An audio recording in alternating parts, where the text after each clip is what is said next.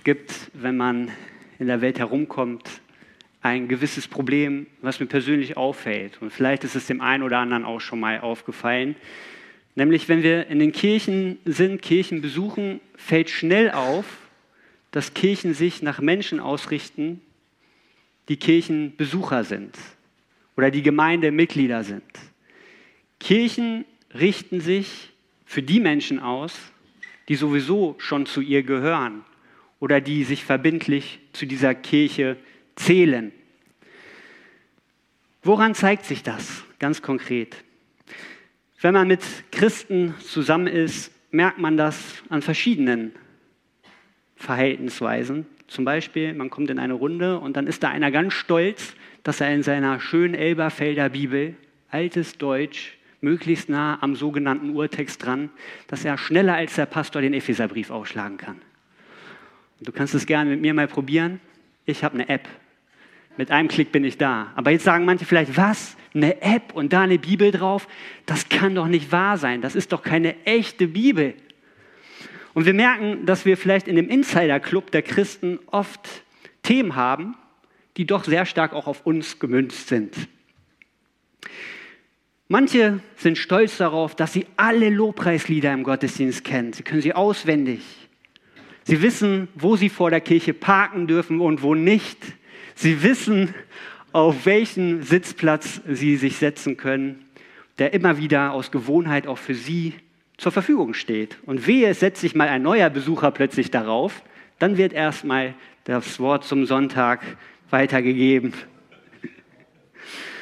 Ja, wir wissen, wie wir uns verhalten. Wir Christen wissen oft, wie wir uns verhalten in den Kirchen, denn wir sind oft ebenso Vollblut-Gemeindetypen. Und viele auch heute, die hier sitzen, sind Kirchenmitglieder oder zumindest Gottesdienstbesucher, die wissen, wie der Hase läuft. Zum echten Problem wird das jedoch, wenn wir hin und wieder eben doch mal jemanden mitnehmen, der eben kein Kirchgänger ist.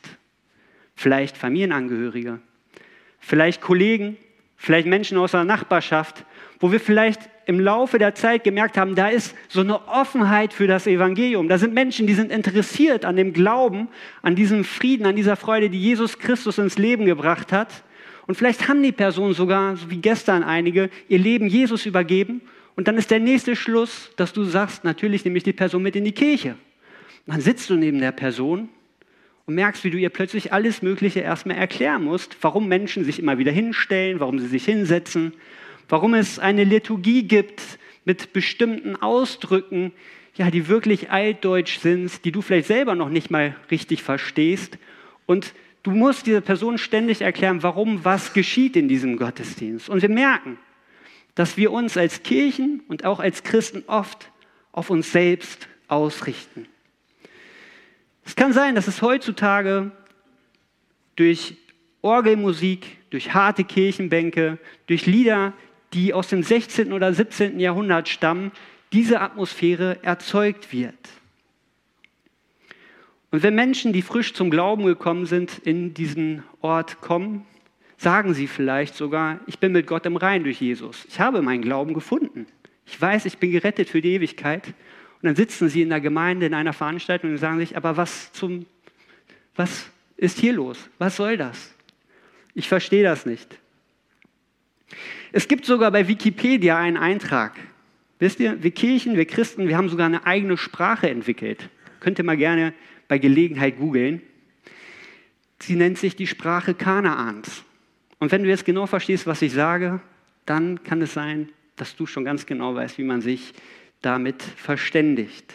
Das sind Begriffe wie, als ich noch in der Welt war. Oder es fehlt dieser Schwester an Freimütigkeit. Was ist mit der Gemeindezucht? Dein Wandel ist nicht auf dem Boden der Schrift. Wir haben heute unter der Verkündigung des Wortes eine tiefe Salbung empfangen. Kommst du mit zur Versammlung? Als er sich endlich bekehrt hatte, wie gefällt euch eigentlich die Kinderarbeit? Oder mir ist ein Wort groß geworden. Wer möchte ein Zeugnis geben? Und Leute, die nicht so aufgewachsen sind, die sitzen dann da und die fragen sich, was ist hier los? Ein Zeugnis geben? Sind jetzt hier gerade Zeugnisferien, dass irgendwie jemand benotet wird? Oder was passiert hier gerade? Es sind sehr viele Begriffe, Worte, die wir als Christen übernehmen, die wir verstehen, weil wir damit eine eigene Kultur prägen. Aber Menschen von außen direkt merken, irgendwie ist das merkwürdig. Irgendwie fühle ich mich hier nicht wohl, nicht zugehörig. Und was schnell passieren kann in den Kirchen ist, dass Menschen daraus den Schluss ziehen, dass Kirchen eben nur für Kirchengänger existieren. Und ich gehe sogar noch weiter. Dass Menschen sogar sagen, dass Christus eigentlich nur für die Kirchengänger in die Welt gekommen ist. Christus ist für die Christen gekommen, oder nicht? Und dann gibt es da diesen Bibelvers in Johannes 3, Vers 16, wo es heißt, denn Gott hat die Welt so sehr geliebt, dass er seinen einzigen Sohn hingab, damit jeder, der an ihn glaubt, nicht verloren geht, sondern ewiges Leben hat. Wen hat Gott geliebt? Die Christen, die Mitglieder, die Kirchgänger, diejenigen, die wissen, wo der Epheserbrief in ihrer Bibel ist und innerhalb kürzester Zeit ausschlagen können. Wir lesen davon, dass Gott die Welt geliebt hat. Die Welt, die bei uns Christen oft etwas Böses ist, etwas, von dem wir uns abschotten wollen, mit dem wir nicht in Berührung kommen wollen, weil wir Angst haben, dass wir uns irgendwie an dieser sündigen Art, dieser unreinen Art doch anstecken könnten. Denn Gott hat die Welt so sehr geliebt. Und ich habe eine gute Nachricht für uns heute Morgen, denn wir hier in Kaltenweide sind nicht die erste Generation von Christen, die sich mit der Frage beschäftigt, wozu existiert die Kirche? Für wen existiert die Kirche? Wir sind nicht die erste Generation, sondern auch im Neuen Testament, in der ersten Kirche überhaupt, im ersten Jahrhundert, lesen wir von dieser Streitfrage. Und ich möchte heute mit uns zusammen in die Apostelgeschichte schauen, in Kapitel 15. Hier lesen wir von einer der ersten Mitgliederversammlungen der Christen überhaupt. Und ich weiß nicht, ich frage mal in die Runde, wer von uns schon mal bei einer Mitgliederversammlung war oder bei einer Gemeindestunde, so heißt es auch in anderen Kirchen. Also wir merken manchmal schon, je nach Denomination gibt es unterschiedliche Begriffe. Es sind einige, wo die Hände hochgingen. Und wann ist so eine Mitgliederversammlung so richtig spannend? Eine Mitgliederversammlung ist richtig spannend und ist richtig gut besucht, dann, wenn es ein Streitthema gibt. Wenn es irgendein Thema gibt, was so richtig schön polarisiert, was dazu führt, dass das Lager in zwei Teile sich aufteilt und Menschen anfangen zu streiten. Und das Beste ist, du kannst da umsonst hingehen. Du kannst sogar noch eher kommen und dich vorne in die erste Reihe setzen und man erlebt, wie sich erwachsene Gläubige plötzlich wie Kinder verhalten. Im Namen der Religion, im Namen des Glaubens. Und ich bin da jetzt gerade so ein bisschen sarkastisch unterwegs, weil mir das wehtut. Ich habe in meinem Bekanntenkreis jemanden, der zum Glauben gekommen ist, im Erwachsenenalter, der dann seine erste Brüderversammlung hatte. Ausschließlich Männer. Und da saßen sie zusammen und debattierten.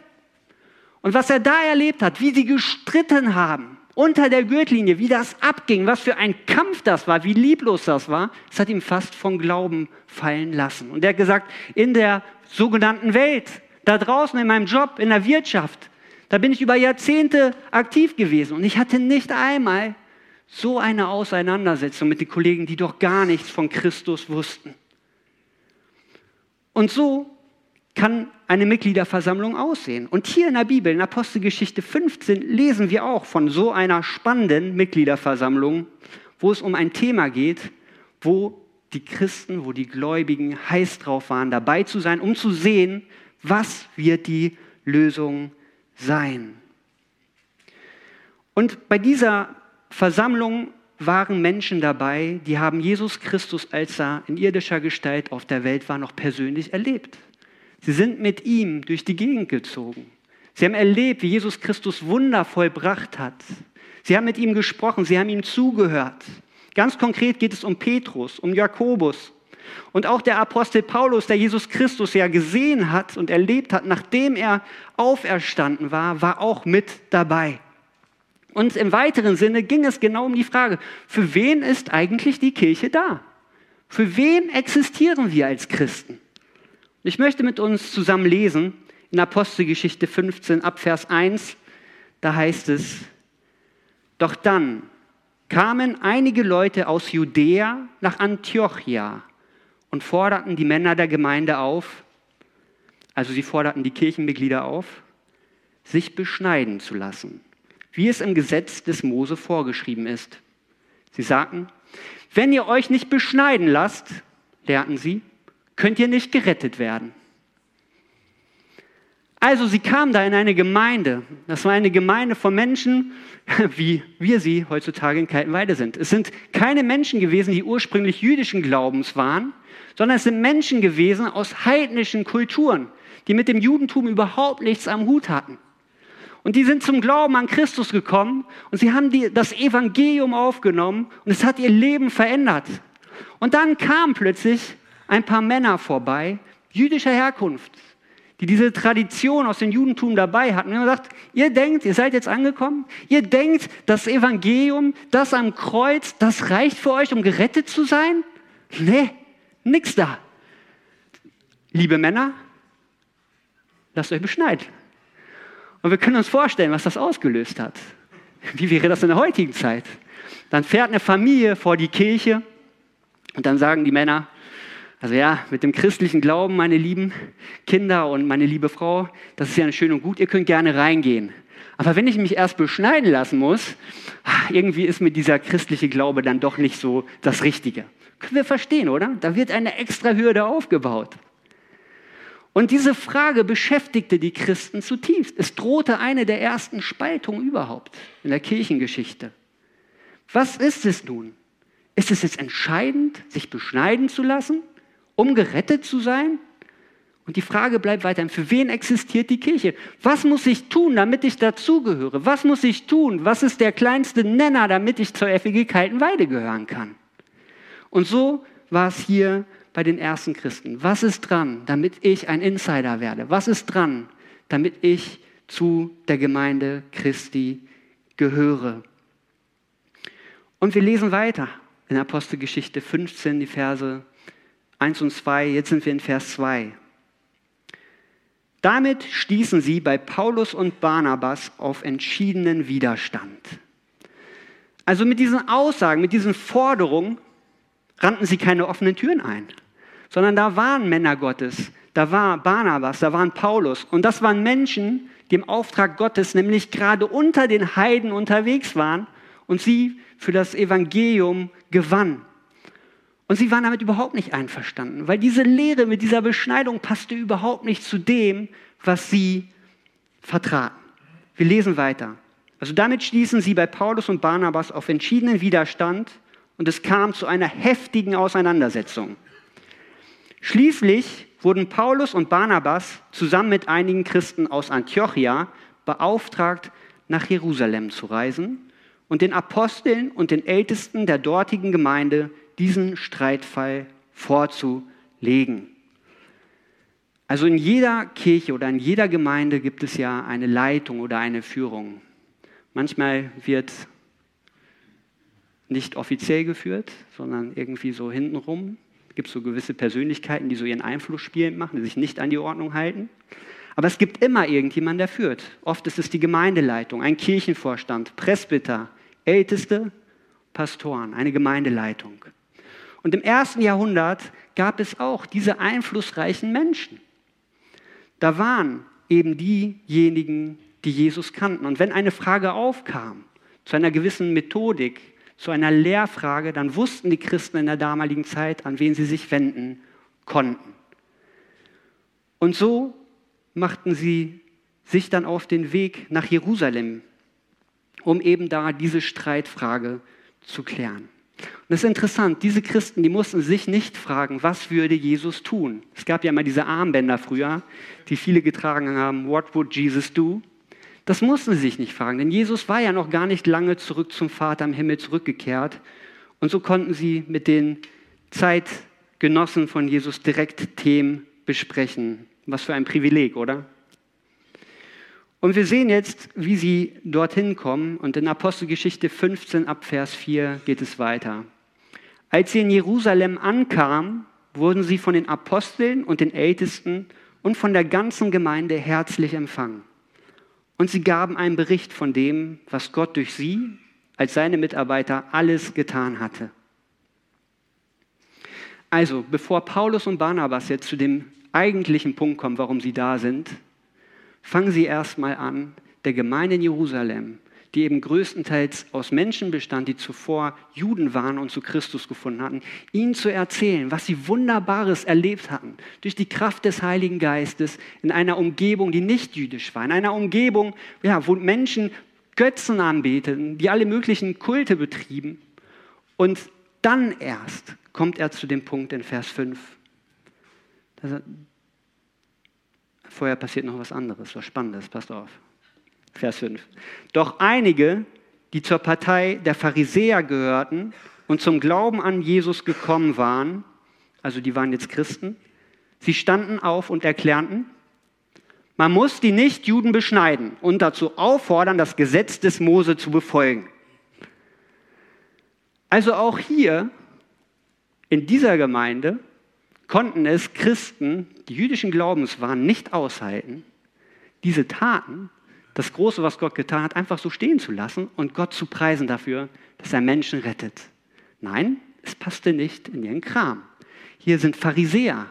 Pharisäer, die vorher ja zu einer Gruppe gehörten, die total gebildet waren, die einen Schwerpunkt darauf legten, die Gesetze penibel einzuhalten, jüdische Traditionen zu bewahren. Und das war übrigens auch ein Punkt, den sie ja Jesus immer wieder ankreideten, denn Jesus war ihnen dazu locker. Jesus ging ihm zu locker mit dem mosaischen Gesetz um. Also diese Menschen hatten diese Pharisäerprägung, Pharisäer. Und sie brachten sie mit in diese Kirche nach Jerusalem, als sie zum Glauben an Jesus fanden. Aber das ließen sie nicht hinter sich, sondern diese Prägung, die sie hatten, wollten sie mitbringen und anderen auferlegen, um das als Anforderung zu nehmen, dass sie zu Jesus gehören. Und das war nicht wenig. Wisst ihr, was sie damit sagen? Jetzt fangen, fingen sie an mit der Beschneidung. Aber die Pharisäer an sich, die hatten ja über 600 Gebote und Vorschriften. Es gab auch viele Dinge, die menschlich noch dazu kamen. Und wir sehen, wie das die Gemeinde beschäftigte, wie eine andere Prägung aus der Vergangenheit die Gemeinde Christi beschäftigte. Und ich glaube, dass das auch in unseren Kirchen heutzutage der Fall sein kann weil wir eben aus ganz unterschiedlichen Kirchen ursprünglich kommen, wir unterschiedlich aufgewachsen sind. Da gibt es bestimmte Dinge, wo wir dann sagen, naja, also so ein Glaubensgrundkurs, schön und gut, aber um gerettet zu sein, da, und dann fügen wir da noch eine Kette an Dingen hinzu. Da musst du erst noch den Heiligen Geist empfangen und in Sprachen beten. Und wir haben so unsere Vorstellung, wie das sein muss. Und wir machen einen Katalog auf und wir können das da hineinnehmen, in diese Streitfrage, was auch immer das ist. Es ist dieses Pharisäertum, dieses Hinzufügen von weiteren Hürden, was hier diese Diskussion prägte. Und es ist interessant, wie hier auch Paulus mit dabei ist. Denn Paulus selber war ja ursprünglich ein Pharisäer und er kannte ja dieses Denken und diese Art. Und es ist interessant, wie solche Menschen, die Pharisäer, ich möchte uns noch mal kurz vor Augen führen, wie solche Menschen, die vorher bei der Kreuzigung Jesu standen, die sich gefreut haben, dass dieser Mensch starb, die bei Pontius Pilatus in dem Hof standen und rufen mit der, gerufen haben mit der Menschenmenge, kreuzigt ihn, ans Kreuz mit ihm, die zufrieden waren, als er tot war, dass solche Menschen hinterher in der Gemeinde Christi sind. Ist das nicht beeindruckend? Und ich weiß nicht, wie es dir geht. Vielleicht bist du so ein kritischer Typ, der sagt, also die Glaubwürdigkeit der Bibel, damit gehe ich nicht einher. Das kann doch nicht sein. Und das mit Jesus, das kann auch nicht sein. Aber dann erklär mir mal bitte, wie solche Menschen, die vorher die größten Feinde waren von Jesus Christus, die die christliche Kirche versucht haben auszurotten, wie diese Menschen plötzlich zu Christus gefunden haben. Es gibt nur eine gute Erklärung dafür. Und das ist, dass Jesus Christus von den Toten auferstanden ist. Und diese Menschen das erlebt haben, sodass sie erkennen konnten, wie blind und wie fanatisch sie in ihrem Eifer waren. Und so sitzen sie da zusammen. Und wir sehen jetzt, wie es weitergeht, nachdem die Pharisäer sagen, man muss die Nichtjuden beschneiden und dazu auffordern, das Gesetz des Mose zu befolgen. In Apostelgeschichte 15, Vers 7. Nachdem man lang und intensiv miteinander diskutiert hatte, das kennen wir vielleicht auch aus manchen Mitgliederversammlungen, da erhob sich Petrus und sagte zu den Versammelten, liebe Brüder, wie ihr alle wisst, hat Gott euch seine Entscheidung schon vor langer Zeit klargemacht. Damals, als er mir den Auftrag gab, den Nichtjuden die Botschaft des Evangeliums zu verkünden. Und als sie durch mich die Botschaft hörten und zum Glauben kamen. Gott kennt uns Menschen ja durch und durch. Und er hat die Echtheit ihres Glaubens bestätigt, indem er ihnen genau wie uns den Heiligen Geist gegeben hat. So Petrus kommt hier auch zu diesem Punkt, wo er sagt, Mensch, ich habe euch das doch erzählt, erinnert euch daran, daran. Ich hatte diese Vision von Gott, wo er mir deutlich gemacht hat, dass diese Unterscheidung zwischen rein und unrein keine Rolle mehr spielt, wenn wir in Christus Jesus sind. Und dass das Evangelium eben nicht nur für das Volk Israel oder für die Juden bestimmt ist, sondern dass es für alle Völker gedacht ist. Und danach passiert es ja, weil Gott gibt ja Pläne und dann wartet er oft nicht lange, bis man dann darauf folgt, sondern dann ging er zu einem Römer namens Cornelius und er erlebte eben da, wie Menschen aus Wasser und Geist wiedergeboren wurden. Und er nimmt die Leute mit hinein, denn es gab keinen Unterschied. Der Heilige Geist hat sich manifestiert. Und das ist interessant, es gibt einen davor und es gibt einen danach. Jeder, der Jesus nachfolgt, der diese Wiedergeburt erlebt hat, der wird danach das Wirken des Heiligen Geistes in seinem Leben wahrnehmen. Zumindest die Menschen um ihn herum. Das gehört dazu. Deswegen konnte er sagen, die Echtheit ihres Glaubens wurde doch bestätigt, indem Gott ihn wie uns, also wie den Judenchristen, den Heiligen Geist gegeben hat. Und wir nehmen das so mit und finden das gut und interessant. Aber diese Aussage, die hier von Petrus kam, war wie ein Schlag ins Gesicht für die Juden. Denn sie waren davon überzeugt, dass der Heilige Geist ein Geschenk exklusiv nur für ihr Volk sein würde. Niemals für andere Völker. Und wir sehen bei den Pharisäern auch immer, wie sie diese Selbstgerechtigkeit zutage traten. Aber Petrus sagt, nein, kommt runter von eurem hohen Ross. Gott unterscheidet nicht mehr zwischen den Juden und den Heiden, sondern er hat seinen Heiligen Geist gegeben. Er hat das Opfer von Jesus für alle ermöglicht. Es geht dann weiter in Apostelgeschichte 15, Vers 9. Er, also Gott, machte keinerlei Unterschied zwischen ihnen und uns, sondern hat auch ihr Innerstes aufgrund ihres Glaubens von aller Schuld gereinigt. Und jetzt kommt Vers 10. Und falls du jemand bist, der nicht oft in der Kirche ist, weil er sagt, ach Mensch, diese Christen, die heucheln ja ständig rum, dann möchte ich dir sagen, das ist keine Sache, die es erst heutzutage gibt, sondern auch in der ersten Kirche im ersten Jahrhundert gab es dieses Thema. Pass auf Vers 10 auf. Los geht's. Warum wollt ihr Gott jetzt herausfordern und diesen Jüngern ein Joch auf den Nacken legen, das weder unsere Vorfahren noch wir selbst zu tragen vermochten? Was bedeutet das? Petrus spricht hier zu diesen jüdischen Christen, zu den Kirchgängern der damaligen Zeit. Und er fragt sie, warum wollt ihr diesen neu zum Glaubenden gekommenen ein Joch, nämlich eben das Gesetz des Moses, über 600 Vorschriften, nicht nur die zehn Gebote auferlegen, wenn ihr doch selber aus eigener Erfahrung wisst, dass ihr es auch nicht hinbekommen habt, sie zu erfüllen.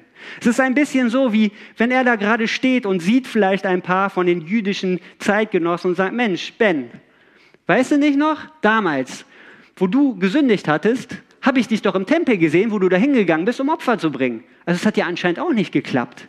Und dann spricht er den anderen an, Hananias vielleicht oder wie auch immer er hieß, und sagt, und bei dir, bei dir war es doch auch nicht anders. Du bist doch auch gefallen und hast diese 613 Gebote nicht eingehalten. Und ich weiß noch, wie du mit mir zusammen zum Tempel gingst, um Buße zu tun.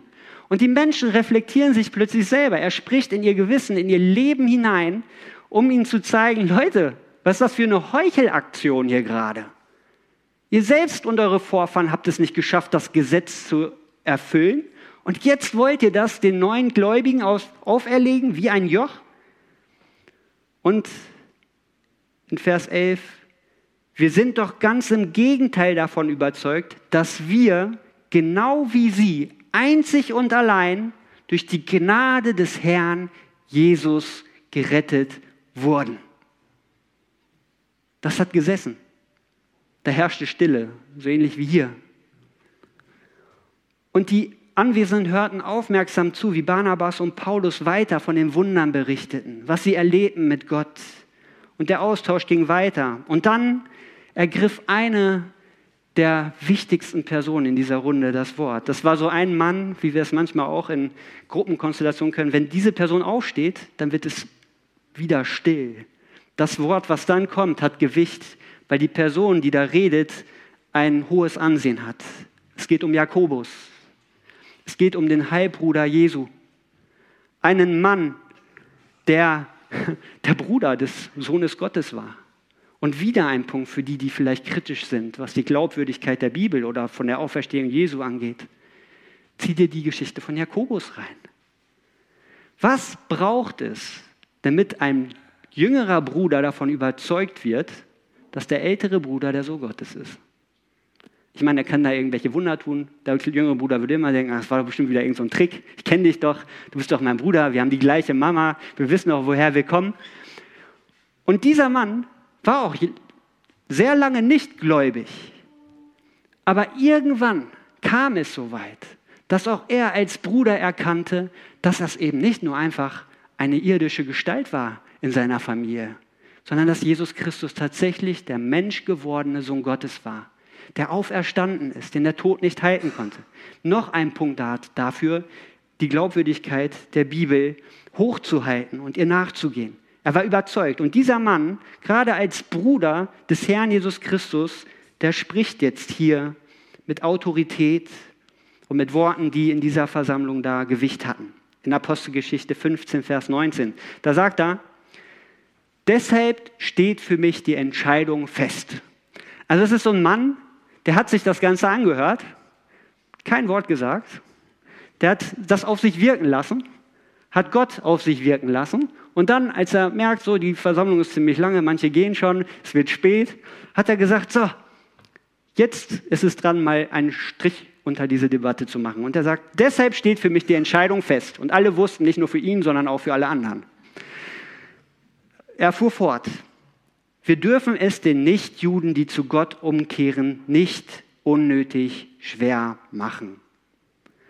Also anders gesagt, der Auftrag für die Kirche damals und auch der Auftrag für uns als Kirche heute und auch als Christen ist derselbe. Er lautet alles, jedes kleine bisschen in unserer Kirche, was es jemanden schwerer als nötig macht, zu Christus umzukehren, gehört aus dem Weg geräumt. Und die Einheitsübersetzung drückt diesen Vers etwas anders aus, den Jakobus ausspricht. Da sagt Jakobus, darum halte ich es für richtig, den Heiden, die sich zu Gott bekehren, keine Lasten aufzubürden. Also jede Last, jedes Hindernis, was der Rettung Jesu im Wege steht, sei es in der Gemeinde, sei es in unserem persönlichen Leben, wie wir mit Menschen umgehen, das muss ausgeräumt werden. Es gibt nur ein Hindernis, es gibt nur einen Stolperstein, wie wir in der Bibel lesen, ein Stein, der verworfen wurde. Und das ist eben das Kreuz von Golgatha. Das ist Jesus Christus. Und das kommt vor. Und das erleben wir auch dass Menschen in die Kirche kommen, dass sie offen sind und sie sagen, ja, an Gott glaube ich, wenn es auch vier Götter wären, würde ich auch mitnehmen. Aber immer dann, wenn es darum geht, dass es Jesus Christus ist, der nicht nur Mensch war, der nicht nur ein Prophet war, sondern der Sohn Gottes, dann steigen sie aus. Dann sagen sie, du mit deinem Jesus, also damit kannst du wegbleiben, den brauche ich nicht. Und das ist so. Das ist die Hürde. Das ist der schmale Gang auf der Breite des Weges in die Ewigkeit. Schmaler ist er aber nun mal auch nicht. Und wir Menschen müssen ihn auch nicht schmaler machen, als Jesus ihn gemacht hat.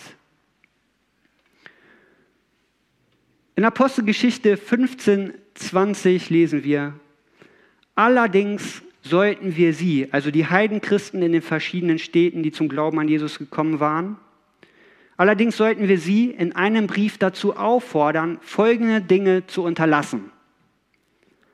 Und das ist jetzt bemerkenswert, was Jakobus, äh, was ja, Jakobus hier macht. Jede Verunreinigung durch Götzenverehrung und jede Form von Unmoral sowie den Genuss von Blut und von nicht ausgeblutetem Fleisch. Also wir merken jetzt hier, hier passiert etwas. Ja, Jesus Christus und seine Gnade ist das Einzige, was uns Rettung bringt. Das ist die einzige Last, die einzige Hürde. Und jetzt macht er hier etwas Historisches. Er nimmt die über 600 Gesetze und Vorschriften, all die Traditionen, die es gab, die unzähligen Traditionen, und er begrenzt sie und bricht sie runter auf drei wesentliche Dinge, wo er sagt, da sind noch Sachen, da sind wesentliche Dinge.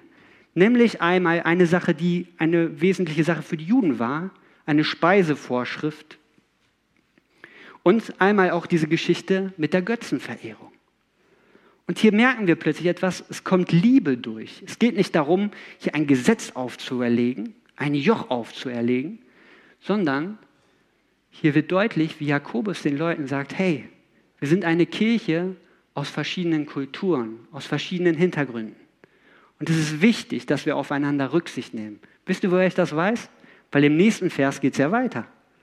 Da sagt er nämlich, um das zu begründen, im Übrigen finden sich alle diese Forderungen im Gesetz des Mose, das seit vielen Generationen in allen Städten verkündet und Sabbat für Sabbat in allen Synagogen vorgelesen wird. Also diese drei Sachen, die hier genannt werden. Es geht einmal um diese Unzucht, um diese Unmoral, es geht um diese Verunreinigung durch Götzenverehrung und um diese Speisevorschrift mit dem Genuss vom Blut von nicht ausgeblutetem Fleisch. Das sind die drei Dinge.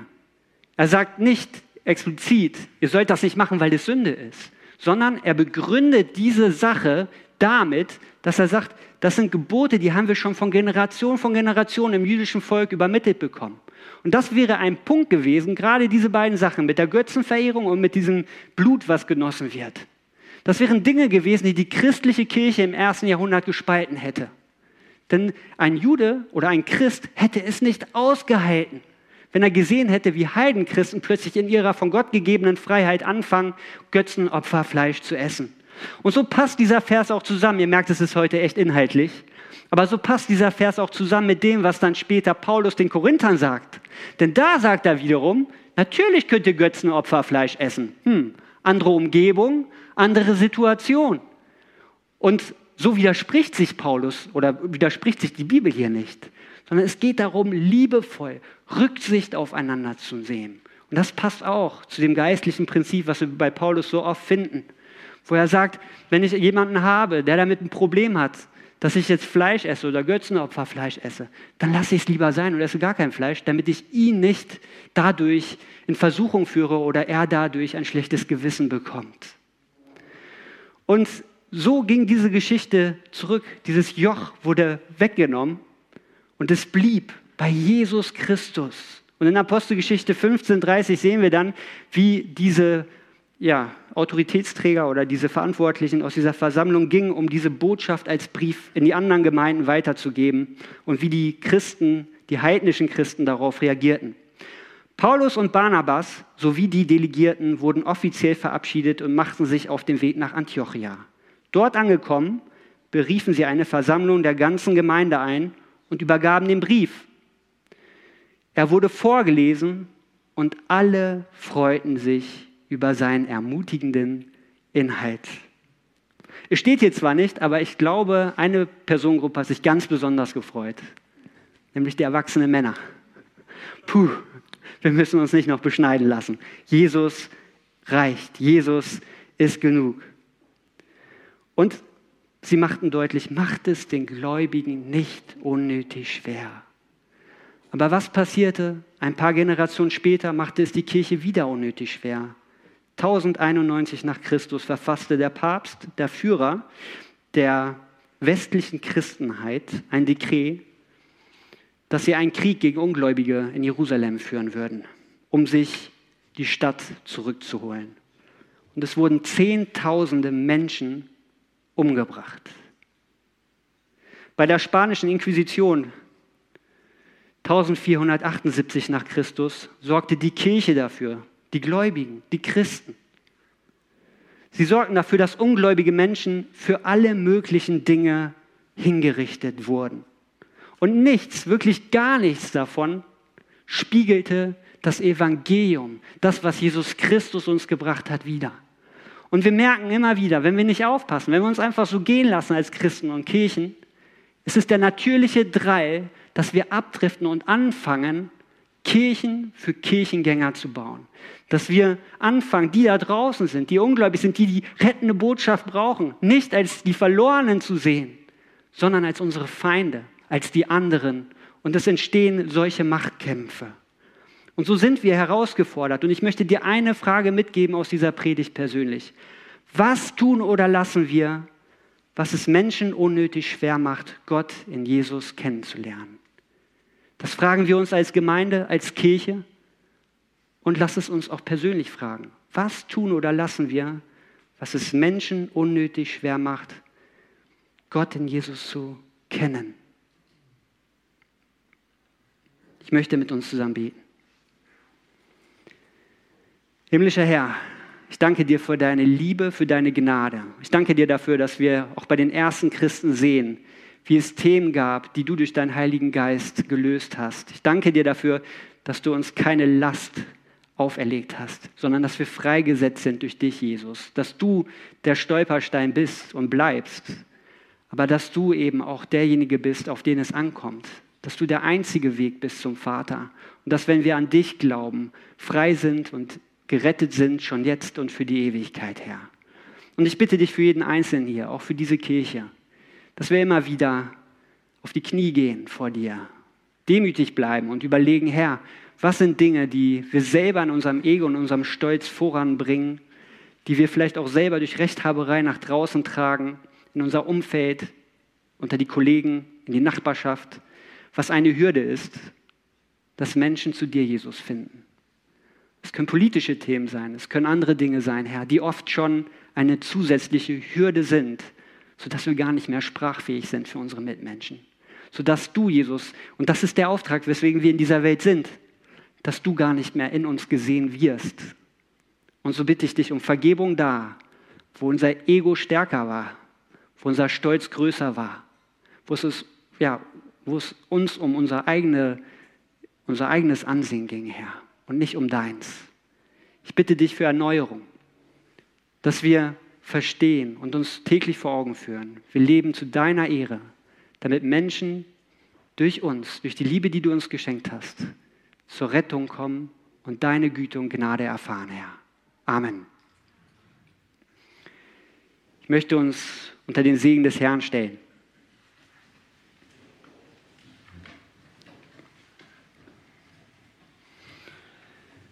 Geht mit der Einsicht, dass Jesus euch bei eurem Namen gerufen hat und ihr zu ihm gehört.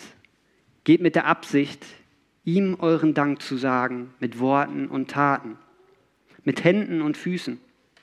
Geht mit der Aussicht, dass Jesus bei euch ist, alle Tage bis an das Ende der Welt. Es segne und begleite euch der dreieinige Gott, der Vater, der Sohn und der Heilige Geist. Amen.